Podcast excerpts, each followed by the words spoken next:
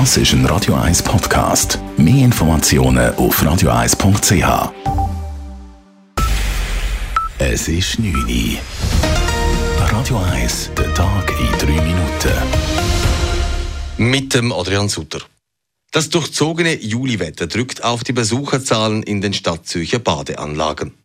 Seit Beginn der Sommerferien vor zweieinhalb Wochen liege man zahlenmäßig deutlich hinter dem Vorjahr, sagt Philipp Buchelt, stellvertretender Leiter der Abteilung Badeanlagen beim Stadtzürcher Sportamt. Wenn man jetzt rein die Sommerferien betrachtet, ähm, also Sommerferienstart bis somit 1. August, ähm, haben wir rund 175.000 Eintritte erreicht. Wenn man es jetzt direkt mit dem letzten Jahr vergleicht, wo wir natürlich äh, sensationell gutes Wetter in der Periode hatten, dann sind es schon einige weniger. Wir haben rund 150.000 Besucher weniger gehabt als im letzten Jahr.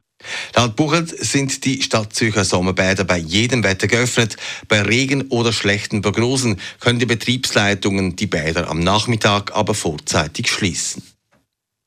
Der Flughafen Zürich verzeichnet im Juli im Vergleich mit dem Vorjahresmonat deutlich mehr Starts und Landungen.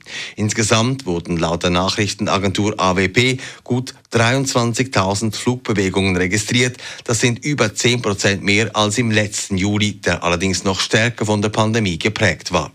Das Vor-Corona-Niveau erreicht der Flughafen Zürich bei den Starts und Landungen aber auch in diesem Sommer bislang nicht.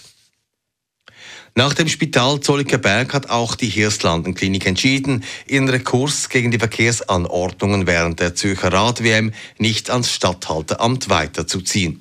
Statt zu rekurrieren, wolle man sich in den kommenden Monaten voll und ganz darauf fokussieren, die Einschränkungen so verträglich wie möglich für alle Betroffenen zu gestalten, teilte die Klinik mit. Noch offen ist, ob das Kinderspital ebenfalls auf den juristischen Weg verzichtet. Es will Mitte August kommunizieren. Die Fälle von Enkeltrickbetrug oder falschen Polizisten hat sich im Kanton Zürich im vergangenen Jahr fast verdoppelt. Das zeigt eine Antwort vom Regierungsrat auf eine Anfrage aus dem Kantonsparlament. Im letzten Jahr versuchten Betrüger über 3000 Mal Seniorinnen und Senioren um Geld zu bringen. Von den Betrugsversuchen endeten im vergangenen Jahr 111 in einer vollendeten Straftat. Insgesamt erbeuteten die Betrüger 6,7 Millionen Franken. Radio 1 Wetter. Auf der Abendgalle kommen wieder dickere Wolken und teils auch Regen. Morgen gibt es dann auch einen Mix aus Sonne und Wolken. Es sollte aber meistens trocken bleiben und das bei maximal 23 Grad. Das war der Tag in drei Minuten.